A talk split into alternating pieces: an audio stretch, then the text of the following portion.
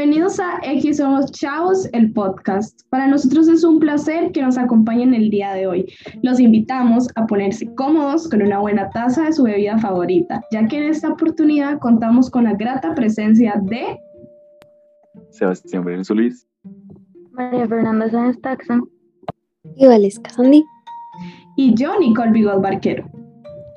En este episodio hablaremos sobre el machismo, la sombra de una construcción social que oprime a la mujer, explicándolo desde las situaciones que ocurren en la novela Maybe un agua por la autora costarricense Catalina Murillo y la importancia de comprender a fondo esta problemática que afecta a todos y todas por igual.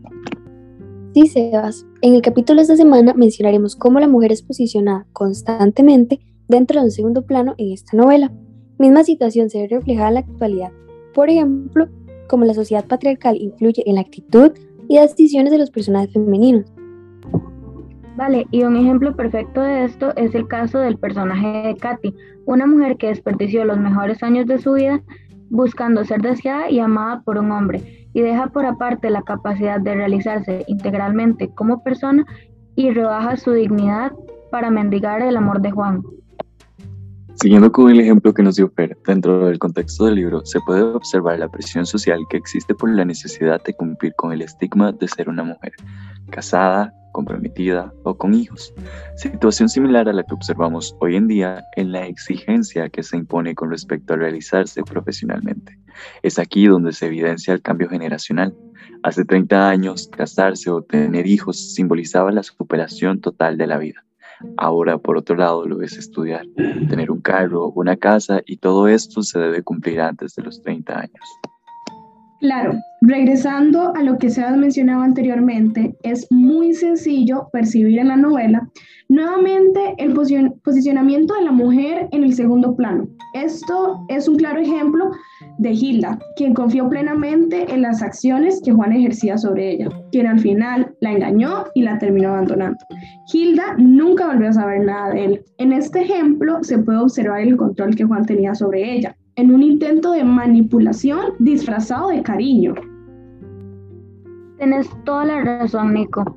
Este tipo de situaciones se repiten a menudo actualmente en casos de violencia física o psicológica dirigida hacia la mujer, inclusive sexualmente, haciéndoles creer que esto es un acto de amor.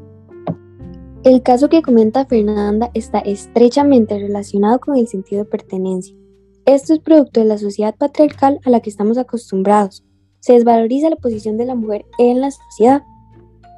Definitivamente el perjuicio y percepción sobre la mujer desde la época de la novela es increíblemente machista y denigrante. Y aunque eso haya ido cambiando con el pasar de los años, la percepción de la mujer en la sociedad sigue siendo errónea.